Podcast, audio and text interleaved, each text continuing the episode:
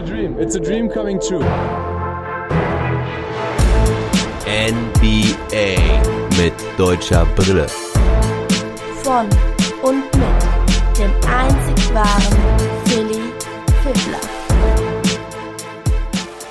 Milwaukee Bucks gegen Atlanta Hawks und einiges an News, News, News. Das in der 200. Folge NBA mit deutscher Brille Jubiläumsausgabe. Vielen Dank an meinen lieben Hörer und auch Supporter Funk 2K20. Danke für die Änderung gestern. Ich hatte es gar nicht so auf dem Schirm. Ja, die 200. Folge macht mich was stolz. Ein Beweis des Ablieferns hier bei NBA mit deutscher Brille. Schauen wir mal, ob mein kleines liebes Töchterlein gleich noch eine schöne 200 zaubert. Das hat sie mir gestern versprochen. Und ja, an der Stelle auch nochmal Danke an euch, liebe Hörer, Supporter und alle, die mir irgendwie schreiben, Feedback geben. An der Stelle nochmal der Hinweis. Ich freue mich über jegliches Feedback, Verbesserungswünsche, Anmerkungen, Lob und Kritik im Allgemeinen. Ja, aber jetzt kommen wir zur heutigen Folge und bevor wir zum Basketball kommen, muss ich nochmal kurz über die deutsche Nationalmannschaft reden, also über die Fußballnationalmannschaft. Manometer, war das ein Rumgegurke gestern. Gerade so mit einem 2 zu 2 gegen die Ungarn ins Achtelfinale geschossen. Puh,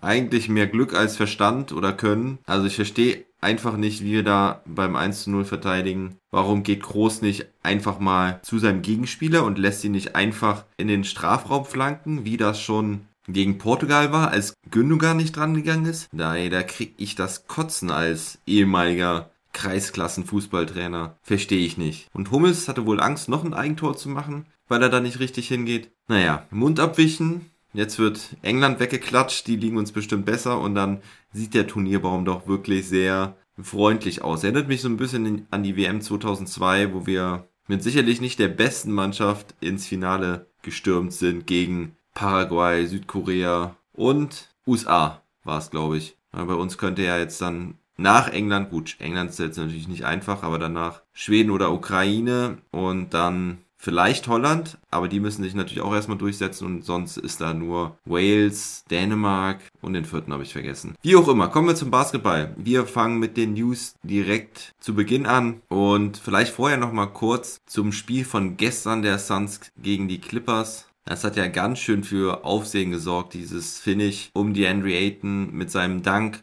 So wie ich nachher mitbekommen habe, hat auch Podcast-Kollege Dre Vogt bei The Zone nicht so richtig über die Regel Bescheid gewusst, hat dann danach aber aufgeklärt und ja, wer wusste das schon? Also die meisten Spieler auf dem Feld wussten es sogar nicht. Devin Booker hat es nach dem Spiel Rajon Rondo noch erklärt. Der gilt ja als einer der smartesten Spieler in der Liga. Er wusste es auch nicht. Aber Devin Booker wusste es, weil die Suns mal eine ähnliche Situation schon 2017 hatten unter dem alten Trainer Jay Triano. Ich glaube, es war 2017. Da hat Tyson Chandler nämlich auch so einen Game Winner reingehauen. Und als ich das las, konnte ich mich sogar an das Play erinnern, Hab aber tatsächlich vergessen, dass die Regel so gilt, wie sie gilt. Also nochmal, bei einem Inbound-Pass kannst du halt keinen Korb erzielen und deswegen kann es auch kein Wurf sein. Deswegen kannst du dann halt auch den Ball so zum Alley-Dank stopfen. Aber nochmal Hut ab an den fetten Pass von Jay Crowder. Und was ich ein bisschen vergessen hatte, man hat es aber auch nicht ganz gesehen, dass Cousins noch ein bisschen Beef angezettelt hat mit Devin Booker nach dem Spiel. Hat ihn da geschubst. Keine Ahnung warum.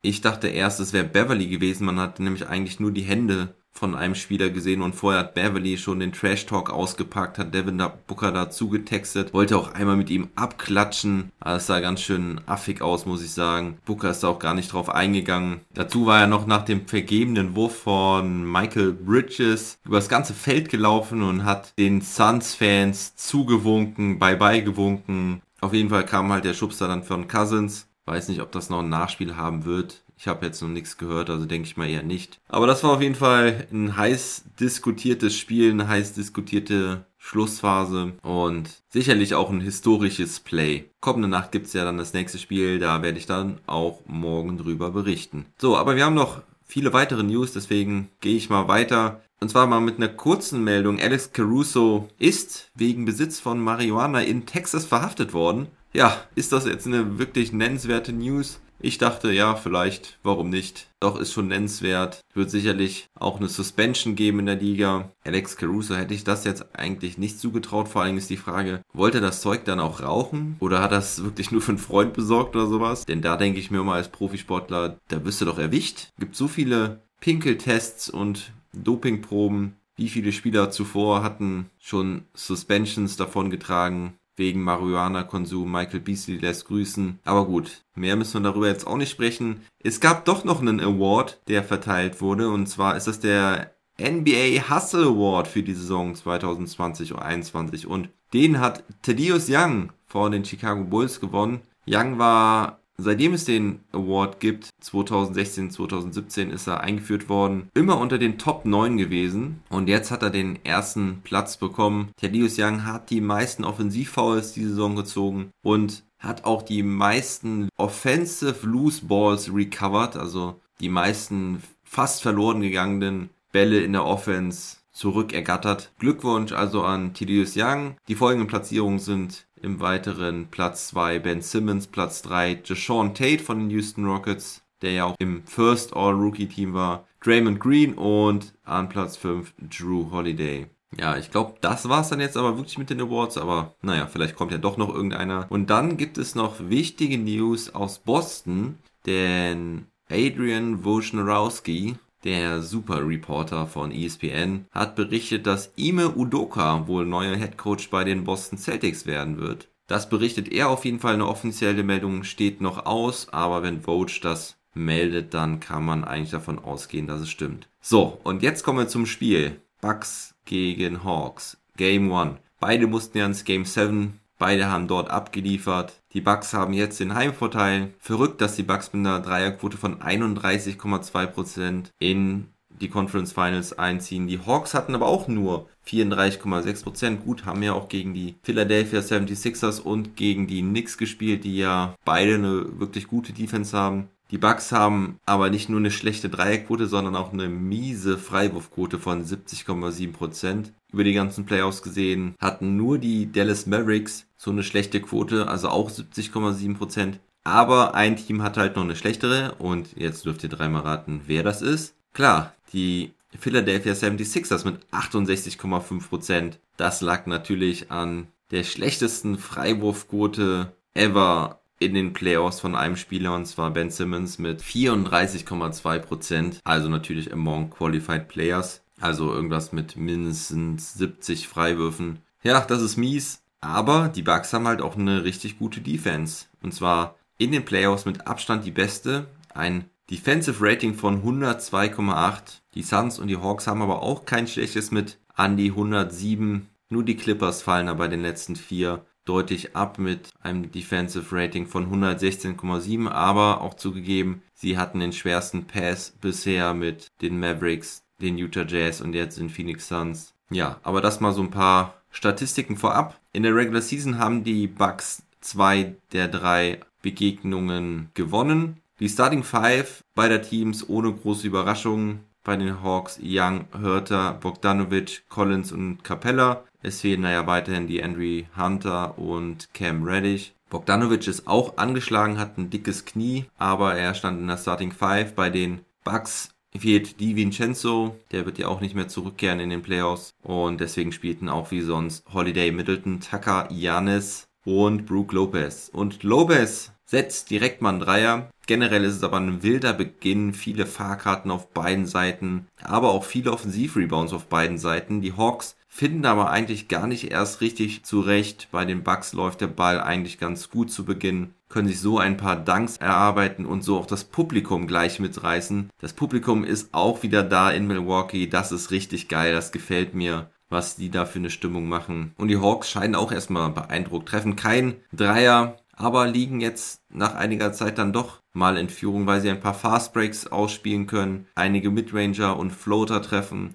Young macht 12 die ersten 20 Punkte der Hawks, alle am Ring oder aus der Mitteldistanz. Und dann kommt aber bei den Bucks Bobby Portis rein, der macht zwei Körper am Ring und netzt auch einen Dreier. Er war ja am Ende der Serie gegen Netz komplett raus aus der Rotation, jetzt ist er drin und leistet seinen Impact. Dann kommt noch ein Dank von Drew Holiday, der auch Probleme hatte am Anfang Lou Williams aber doch noch mit dem ersten Dreier im ersten Viertel für die Hawks, 28 zu 25 für die Bucks. Und im zweiten Viertel rollen die Bucks weiter. Janis setzt Middleton gut ein mit einem Pass Richtung Korb. So hat Middleton einen einfachen Layup. Das ist erst sein zweiter Korb, nachdem er im gesamten ersten Viertel keine Punkte hatte. Die Hawks finden bislang keine Antwort auf Janis. Er legt sich immer wieder Capella zurecht, der sichtbar Probleme mit ihm hat. Janis Mitte des zweiten Viertels schon mit 14 Punkten. Hätte aber auch schon mehr haben können, wenn er nicht noch ein paar einfache Dinger verlegt hätte. 40 zu 31, also 9 Punkte Führung. Dann macht aber Young einen Floater rein und dann zwei schnelle Dreier hintereinander. Die Defense geht nun geschlossen auf ihn drauf. Er kann dann aber mit einem schönen Anspiel aus dem Sprung schon heraus Capella für den Dank finden. Middleton trifft nun seinen ersten echten Wurf, aber Kevin Hörter legt noch 5 Punkte drauf und zack führen die Hawks nach einem 15 zu 5 Run. Nach dem Timeout kommen die Bucks wieder besser zurecht. Janis verteilt den Ball weiter gut, spielt gute Pässe aus dem Post, hat schon 6 Assists zur Halbzeit. Das hätten auch deutlich mehr sein können, wenn die Schützen besser getroffen hätten. Aber dafür trifft jetzt Holiday zwei Dreier hintereinander und kann auch noch einen Fastbreak abschließen. Hat auch schon 16 Punkte nun zur Halbzeit. Aber es ist immer wieder Trey Young, der Antworten hat. Er macht noch ein paar Dinge rein. Starke 25 Punkte für ihn zur Halbzeit. Dennoch 59 zu 54 für die Bucks nach 24 Minuten. In der zweiten Halbzeit ein Double Block von Lopez und Janis gegen Capella. Aber Janis jetzt mit ein paar schlechten Aktionen. Da er ein paar Turnover dabei und auch ein paar einfache Dinger wieder verlegt. Dafür scored Young weiter. Wieder ausgeglichenes Spiel. Trey Young ist jetzt richtig im Flow und zaubert vom Feinsten. Erst der Fake Behind the Back Pass aus der Ecke mit dem anschließenden Floater von der Baseline. Dann setzt er vermehrt John Collins ein. Einmal ziemlich nasty mit einem Alley-Oop-Pass übers Brett. What the dilly, Und dann ja, dann kommt das Play des Abends, welches sicher viral geht am heutigen Tage. Young dribbelt top of the key um den Block von Mitspieler Collins. Holiday verliert ihn. Young steht also ganz, ganz frei an der Dreierlinie. Die Defense geht nicht mehr drauf. Jeder erwartet den Dreier. Young schaut, wird immer noch nicht angegriffen, schüttelt dann einmal seine Schultern aller James Harden, also der Shimmy Shake, und haut den Dreier rein. Also, wahrscheinlich erinnert ihr euch an diesen Move von James Harden. Ich kann mich nicht erinnern, wer das sonst noch so gemacht hat. Aber ich glaube, Steph Curry hat das auch immer wieder mal gemacht. Ja, klar. Aber vor allem kenne ich es halt von James Harden. Nach dem Spiel sagte er, er hätte einfach sehr viel Zeit gehabt für diesen Dreier, dass er das noch einstreuen konnte. Nun ja, acht Punkte Führung jetzt für die Hawks. Danach sind sie aber wieder ein bisschen fahrlässig mit dem Ball. So kommen die Bucks dann nochmal ein bisschen ran. 88 zu 85 für die Hawks nach dem dritten Viertel. Jetzt im vierten Viertel strugglen die Hawks etwas offensiv, was vor allem daran liegt, dass Young über drei Minuten Pause bekommt, Zurück auf dem Feld setzt er gleich zweimal Capella unterm Korb ein, aber Middleton kommt nun auch endlich in den Flow, trifft zwei Jumper hintereinander und Young scheint ein bisschen abgekühlt auf der Bank, trifft seine nächsten zwei Dreier nicht, verwirft auch seinen nächsten Freiwurf und nach dem Timeout der Bucks bringt Janis sein Team knapp fünf Minuten vor Schluss wieder in Führung. Ein Holiday-Dreier oben drauf und so ist die Führung sogar bei sieben Punkten nun. Die Hawks lassen sich aber wieder mal nicht abschütteln. Collins mit einem Putback-Dunk. Trey Young macht einen And-One. Wieder Timeout für die Bucks und wieder ein LEU-Play mit Jannis nach dem Timeout. Das zweite Mal hintereinander und generell muss man sagen, dass Butler dieses Mal einen guten Job gemacht hat. Immer, wenn die Bucks einen Timeout genommen haben, kamen sie danach stärker wieder. Die Bucks führen mit einem Punkt, eine Minute vor Schluss verteidigen jetzt richtig gut mit Small Ball, also mit Jannis auf der 5. Aber Clint Capella holt den Offensivrebound und macht den Putback Layup rein. Die Offensivrebounds haben ihnen schon die ganze Zeit Probleme gemacht. Also jetzt liegen sie einen Punkt hinten bei noch 30 Sekunden. Connaughton hat den freien Dreier Airball. Die Bucks können den Offensivrebound fast holen, aber erst rettet Tucker den Ball. Dann muss Janis den Ball aus dem Aus retten und Trey Young pflückt den Ball auf, wird direkt gefoult, geht an die Linie, macht beide rein, aber noch genug Zeit für die Bucks drei Punkte zu machen. Der Dreier wird allerdings gut verteidigt. Jannis wird unterm Korb stehen gelassen und auch gefunden. Solomon Hill kann ihn aber direkt faulen, so dass er zweimal in die Freiwurflinie geht. Nicht das Schlechteste, wenn man mit drei Punkten führt, Jannis an der Linie zu haben. Jannis macht den ersten Und macht er auch den zweiten? Ja, er macht auch den zweiten. Wirft ihn also auch nicht extra daneben oder sowas. Also wieder ein Punkt Rückstand. Wieder geht Young an die Linie, wird direkt gefoult. Macht aber wieder beide. So sind es noch 4,6 Sekunden für drei Punkte. Und diesmal schaffen die Bucks es, Middleton halbwegs frei zu spielen. Middleton nimmt den Dreier. Gute Möglichkeit für den Ausgleich, aber nein, der Ball geht nicht rein. Und die Hawks können den Rebound in die Luft schlagen. 116 zu 113, der erste Sieg in den Conference Finals in der Franchise History. Das war mir auch noch nicht bewusst, dass die Hawks so erfolglos waren in ihrer bisherigen Geschichte. Also in St. Louis waren sie ja mal Champion 1958 oder sowas, aber diese Conference Finals gibt es halt auch erst seit 1973. Ich hätte gedacht, dass sie da wenigstens mal da zur Zeit von Dominic Wilkins oder sowas ein bisschen erfolgreicher waren. Aber nein, leider nein, leider gar nicht. Aber Trey Young macht es real. 1-0 Führung für die Hawks. Da sind die Bucks natürlich jetzt schon sehr unter Druck, dass sie Spiel 2 zu Hause gewinnen müssen. Trey Young am Ende mit 48 Punkten. Damit ist auch erst der dritte Spieler unter 23 Jahren, der 48 Punkte in den Playoffs auflegt zieht damit gleich mit LeBron James und Kobe Bryant. Außerdem hat er 7 Rebounds, 11 Assists und noch einen Steal.